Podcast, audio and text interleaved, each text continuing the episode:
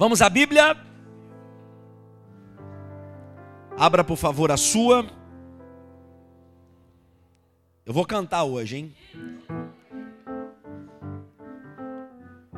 O Evangelho de Jesus Cristo, segundo o registro de Mateus, capítulo de número 6, verso de número 6 a seguir. Mateus 6, 6. É um texto emblemático, conhecido como a oração do Pai Nosso, a oração dominical. E é esse texto que nós vamos falar hoje, ainda dentro da nossa série. Nós estamos na série Ampliando a Visão. E o sermão de hoje é Ampliando a Visão da Paternidade. Diga comigo, ampliando a visão da paternidade. Isso aí. Mateus capítulo 6, verso de número 6 a seguir. A versão que eu vou fazer a leitura é a Almeida, século 21, que diz assim: Mas tu, quando orares, entra no teu quarto. E fechando a porta, ora a teu pai que está em secreto, e teu pai que vê o que é secreto, te recompensará. E quando orardes, não useis de repetições inúteis, a exemplo dos gentios, pois eles pensam que serão ouvidos pelo muito falar. Não vos assemelheis a eles, pois vosso Pai conhece de que necessitais antes de pedirdes a Ele. Portanto, orai assim: Pai nosso, que estais no céu, santificado seja o teu nome, venha o teu reino e seja feita a tua vontade, assim na terra no céu. Amém? Deixa eu falar com vocês. Para quem ainda não ouviu os sermãos que antecederam a este, eles estão disponíveis em áudio para você ouvir aí no seu aplicativo favorito, Deezer, Spotify, Apple. É só você procurar por Pastor Bruno Marques. Além dessa série, nós temos outras. E seria interessante se você ouvisse para acompanhar o nosso raciocínio, aquilo que a gente tem desfrutado aqui, que tem sido muito bom nas noites de domingo, tem sido muito edificante. E eu estava pedindo a Deus inspiração para hoje, né? Uma noite tão especial. A propósito, é a primeira noite dos dias do, do Dia dos Pais que eu tenho o privilégio, a honra a alegria de estar comemorando sendo pai biológico. Todos vocês conhecem a nossa história, né? Eu e a pastora, a gente já vinha nessa jornada, tentando há mais de nove anos, e foi quando descobrimos a, a endometriose, que a impediu de gerar filhos, e a gente chegou num determinado ponto da nossa vida que estávamos resolvidos com relação a isso, entendendo o propósito. Bom, nosso propósito é ajudar quem não pode ter filhos a superar isso na perspectiva de Deus, né? E aí Deus nos surpreendeu esse ano, gente. Que surpresa, que surpresa. Eu já amo meu filho mais do que tudo, mais do que tudo. Eu falei com a minha esposa hoje. É, não vou falar, senão não vou aguentar, vou acabar chorando aqui. Então deixa eu me recompor me recompor aqui. Não, se eu chorar eu não paro, eu vou embora. Eu vou embora.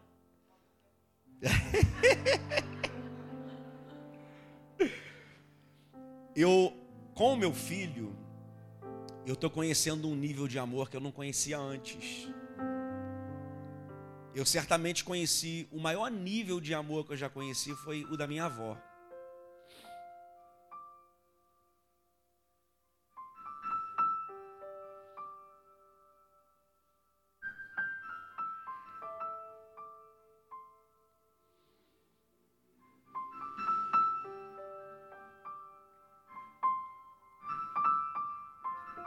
Esse fundo aí. Né?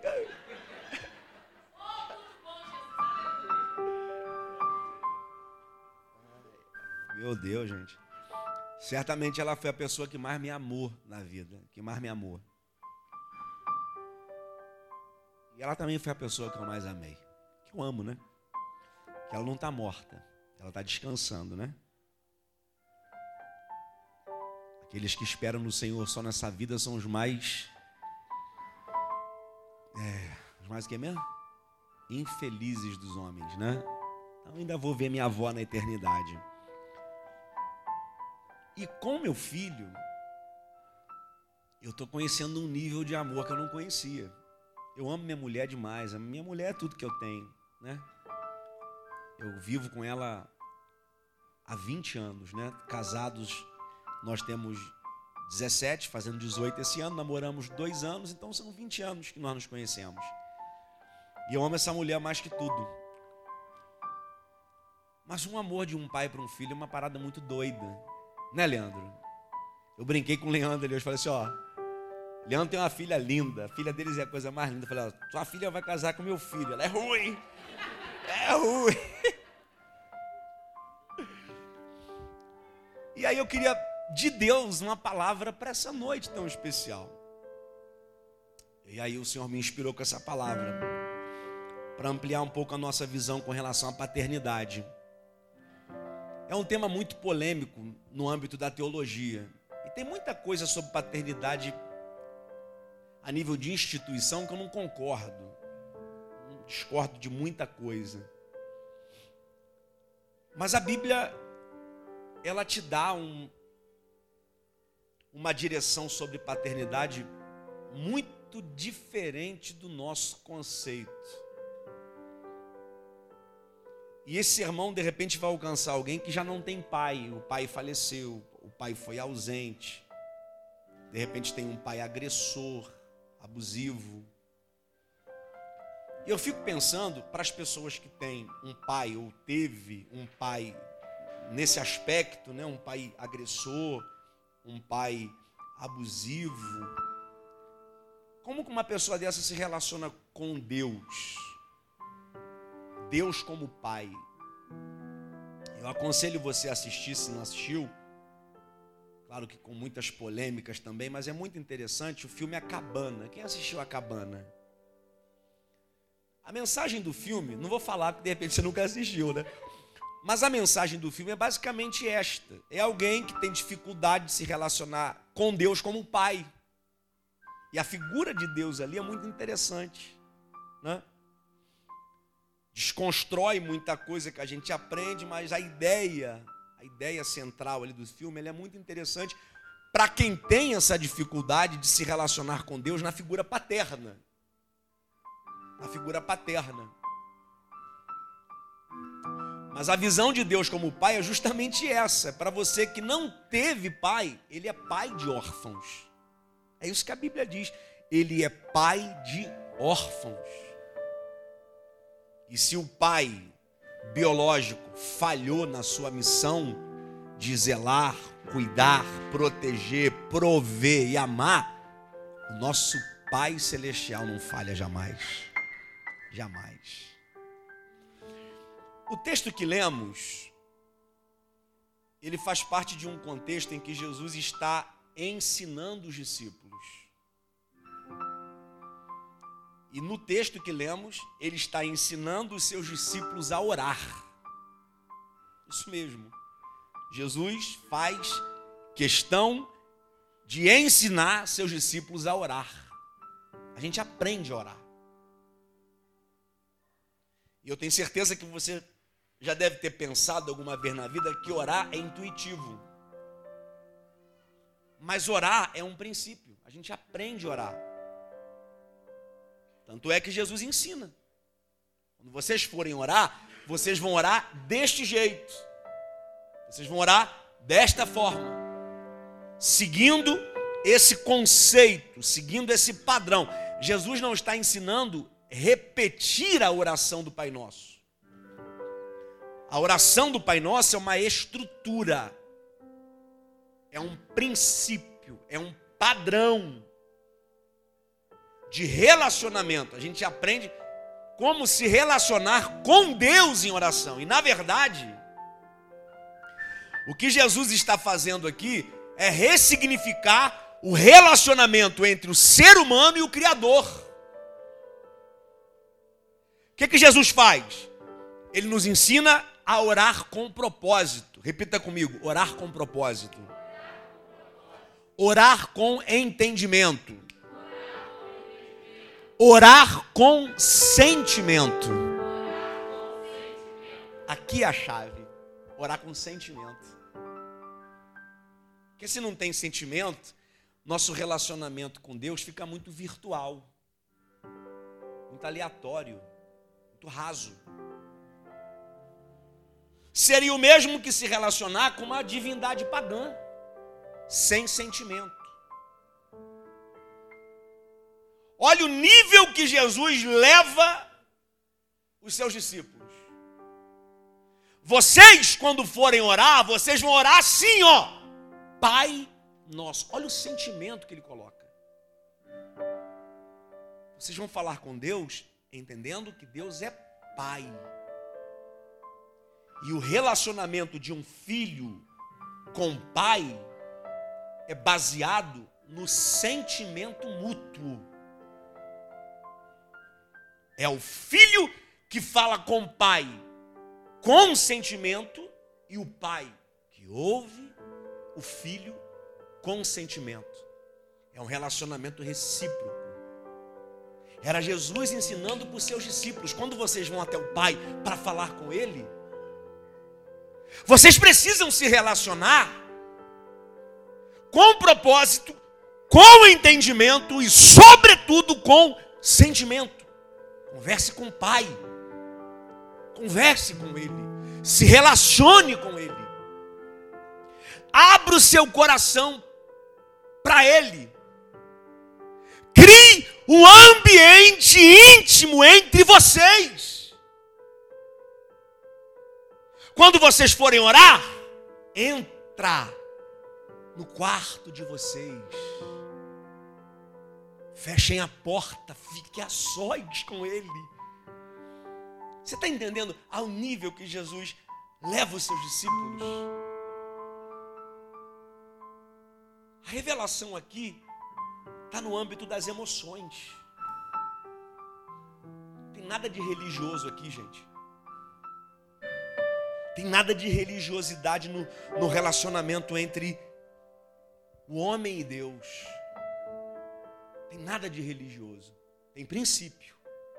Até porque você se relaciona com seu pai biológico com um princípio.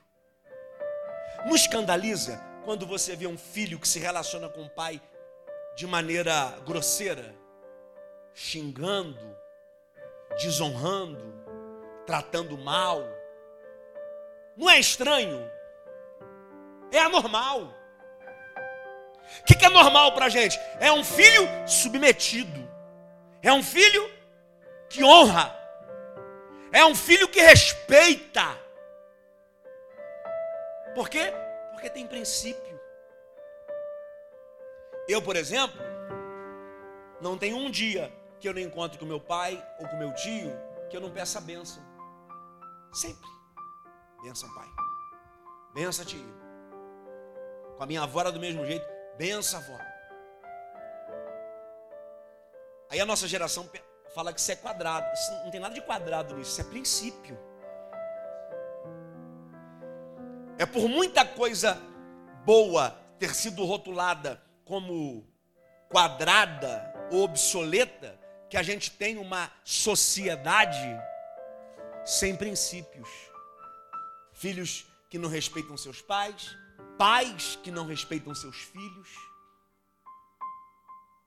A primeira plataforma que você recebe para estabelecimento de princípios é a sua família. E o seu relacionamento familiar vai determinar como será o seu relacionamento com a sociedade. Se você vê gente desobediente, grosseira, gente que se relaciona com você sem princípio, isso nada mais é do que reflexo da criação que ela recebeu. É reflexo do ambiente de onde ela veio. Isso é reflexo dos pais que eles tiveram. Dificilmente quem foi bem educado, amado, respeitado e honrado em sua família vai desonrar a sociedade. Isso não tem nada a ver com classe social. Porque as figuras mais estranhas, mais covardes, as figuras mais desrespeitosas são aquelas que nascem nos ambientes pseudo ricos.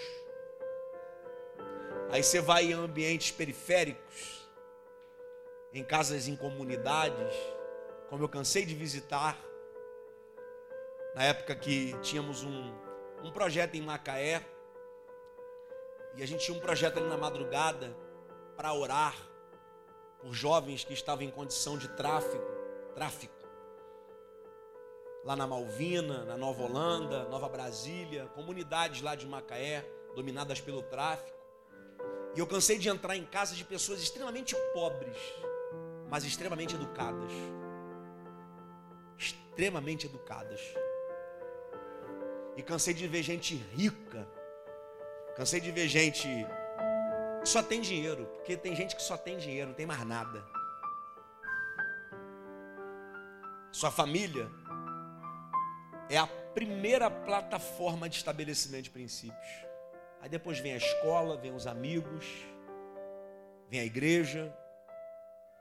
E não adianta querer culpar o pastor dessa figura estranha que você se tornou, porque não é a igreja. A igreja é apenas um, um processo. Aqui a gente tenta dar jeito e a gente consegue, viu? Eu já vi gente ruim chegando aqui e hoje melhorou bastante. Não é verdade? Mas a sua família é esse primeiro ambiente, seus pais. Então é ali que você tem que aprender sobre amor, respeito, honra, dignidade, educação. Você não precisa estudar no SEM, no Colégio São Paulo, no Carmo. Você pode estudar. Fala o nome, não, vou, né?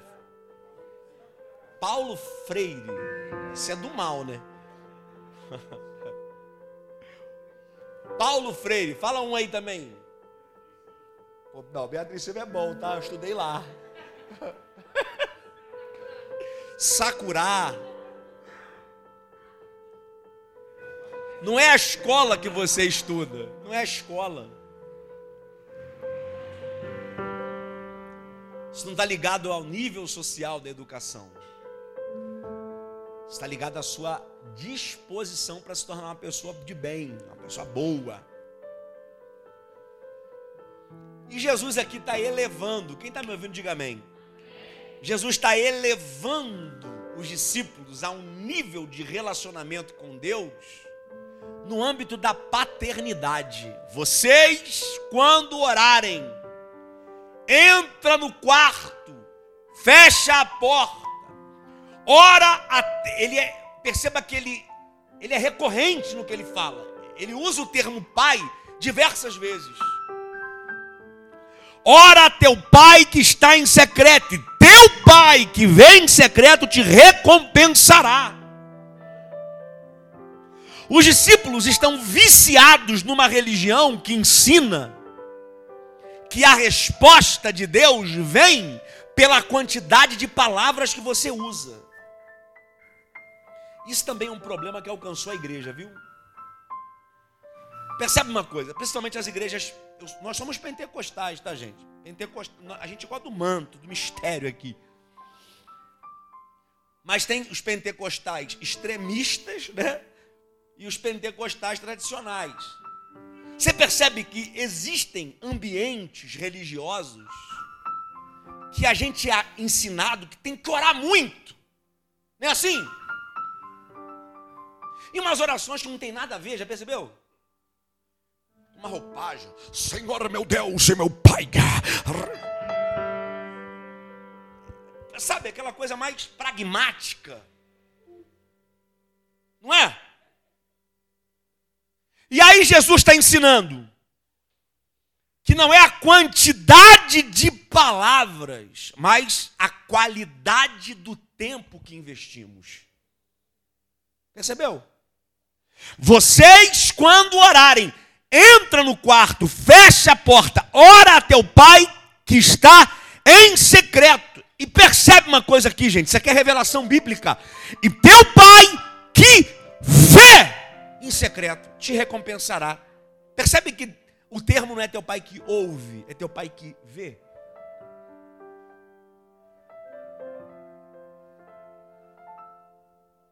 Teu pai que vê em secreto te recompensará. Porque quando você está falando com Deus, olhe para cá. Quando você está falando com Deus, antes de Jesus, antes de Deus ouvir o que você fala, Ele olha o seu coração para ver a intenção das palavras que saem da sua boca. Então tem hora que a gente ora muito, fala muito, mas sem propósito. A gente usa repetições e fala, e fala, e fala, mas só está na boca, não está no coração. Quando você entrar no seu quarto, fecha a porta e fala em secreto. O termo secreto aqui dá a ideia de intimidade, de particularidade um ambiente só para vocês. Um ambiente de relacionamento estreito. Tipo pai biológico, já passou por isso? Quando a conversa tem que ser mais chegada. O que, que o pai fala? Vem cá, meu filho. Entra aí. Fecha a porta. Se, ontem eu tive um papo sério com o Vitor lá em casa. Esperei a pastora sair. Ontem ela saiu. Na hora que ela saiu, eu falei: agora é só nós dois, vem cá. A parada é o seguinte, rapaz.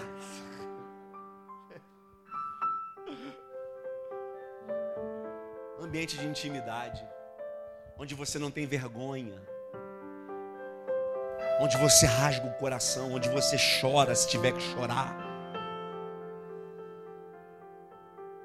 onde você passa a conhecer a Deus pela intimidade do relacionamento e não pela exposição da religião.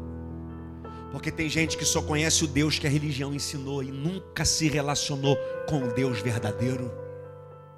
Tem gente que aprendeu que Deus é um Deus ruim, sentado num trono,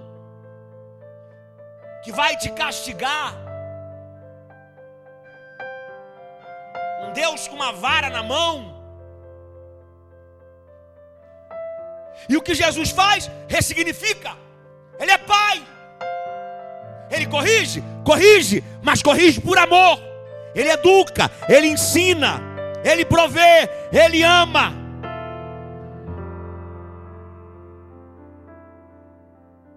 Vocês, quando orarem, não usem de repetições inúteis, a exemplo daqueles que não conhecem a Deus, a exemplo daqueles que estão longe, a exemplo dos gentios, pois eles pensam que serão ouvidos pelo muito falar.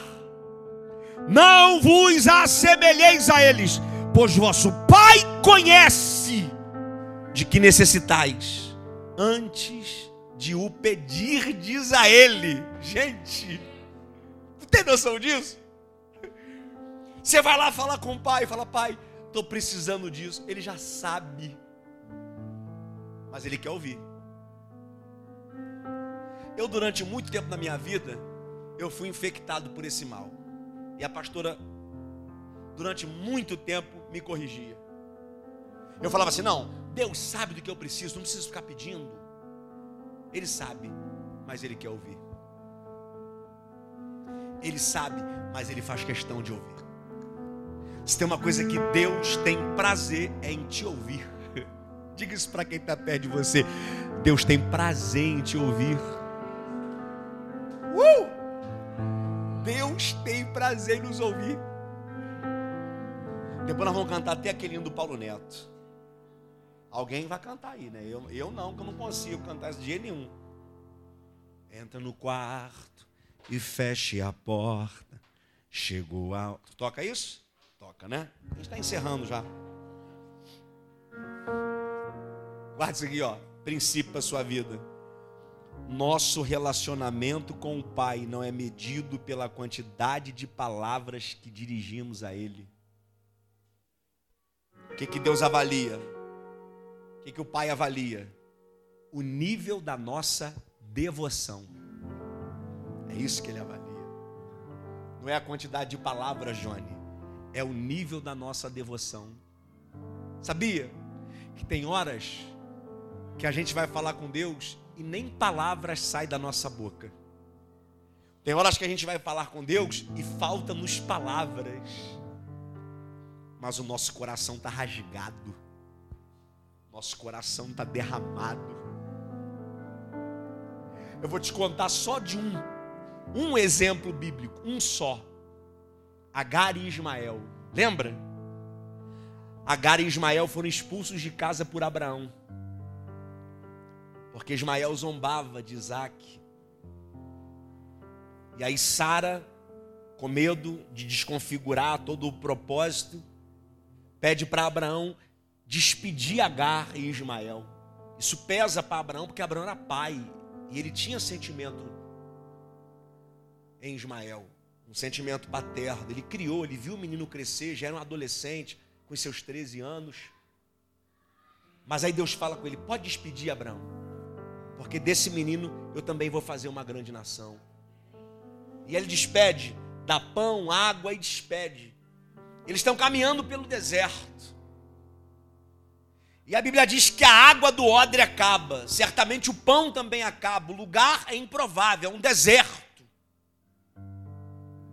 Agar pensa: meu filho vai morrer, eu não quero ver isso.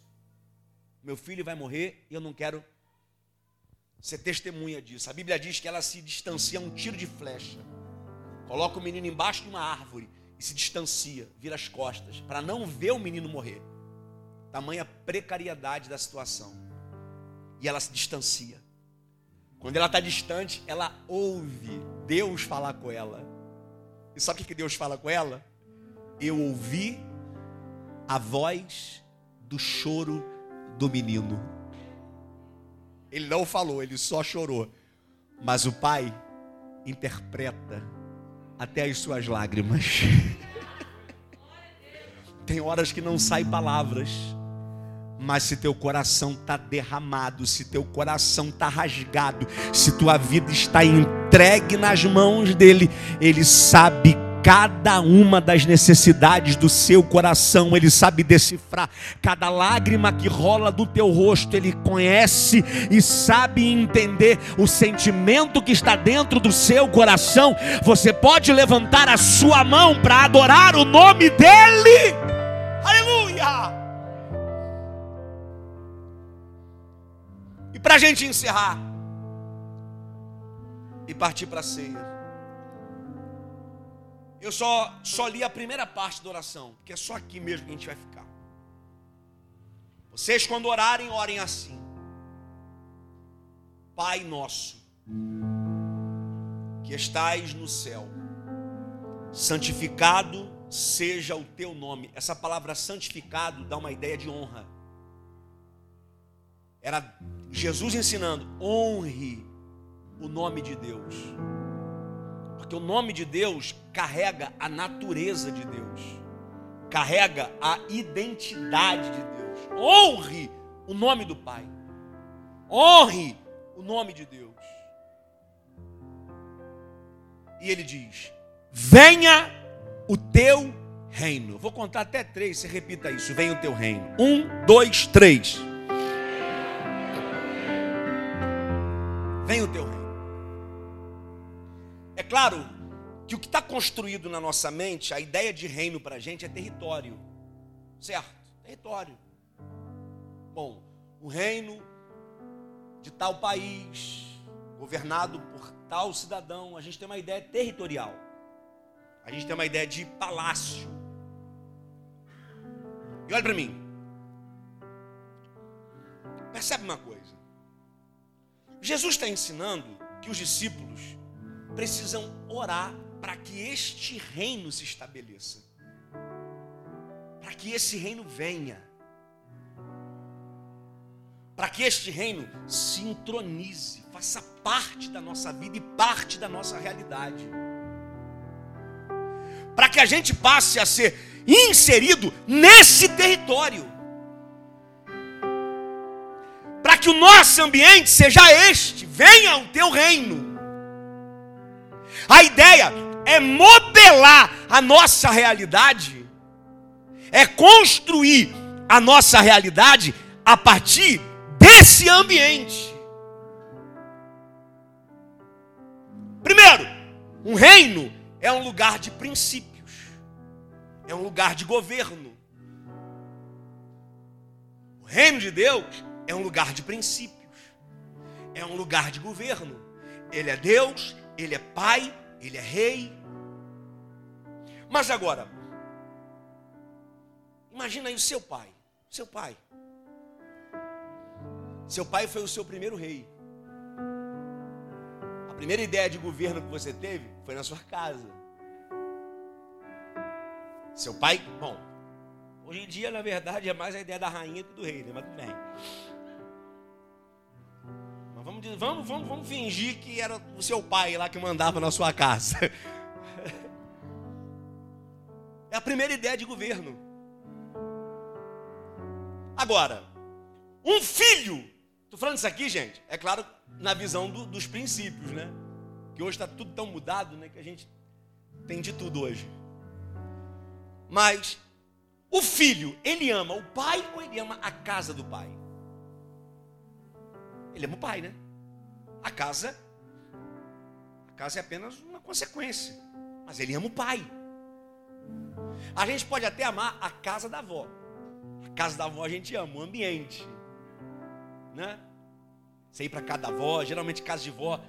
Hoje também não tem mais isso, né? Mas antigamente casa de vó era aquele lugar que tinha fogão a lenha, tinha mato, tinha terra, você brincava na terra, tinha fruta, tinha aquele cafezinho gostoso, coado na hora, com bolinho de fubá.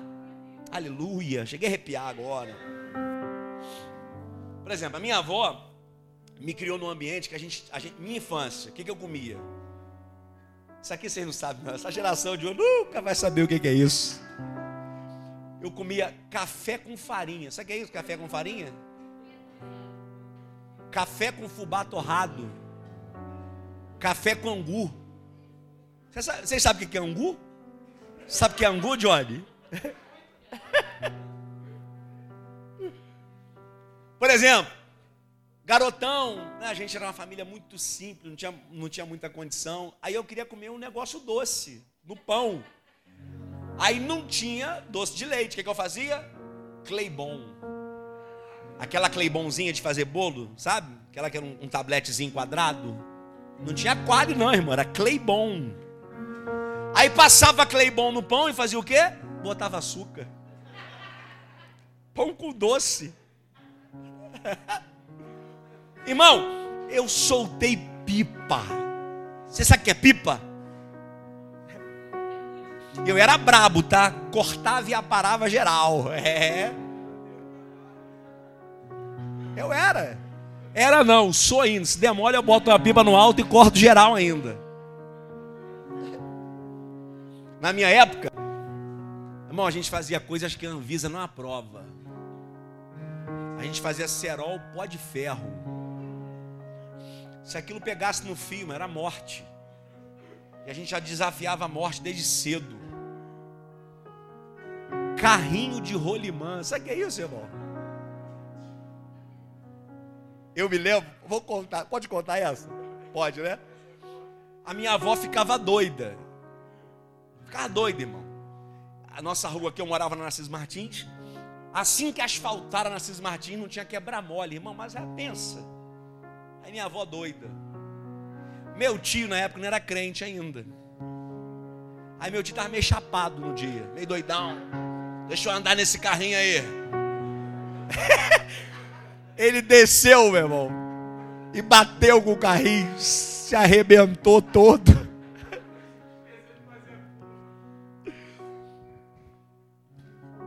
criado nesse ambiente. Ambiente da minha avó, ambiente diferente.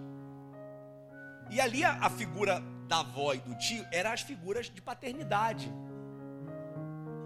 Então eu amava eles mais do que a casa.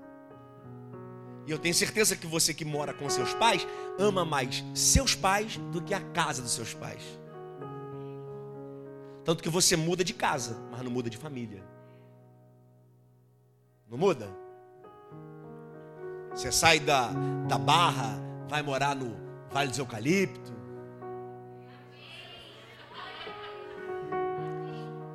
Você sai de Albuquerque, vai morar no Comari. Estou profetizando, pega aí. Onde vocês querem morar? Fala que eu profetizo, fala aí. Fala. Ih, vocês estão, vocês estão muito fracos. Mas não muda de família. Mora onde, Edu? Bom Retiro, quer morar onde? Hã? Comari? Sai do Bom Retiro, muda para o Comari, mas não muda de família. Ruth tem que ir junto. Porque o que constitui um lar e uma família não são a estrutura. O que constitui um lar e uma família são as pessoas. Uma casa sem família é só casa. Uma casa com família é um lar.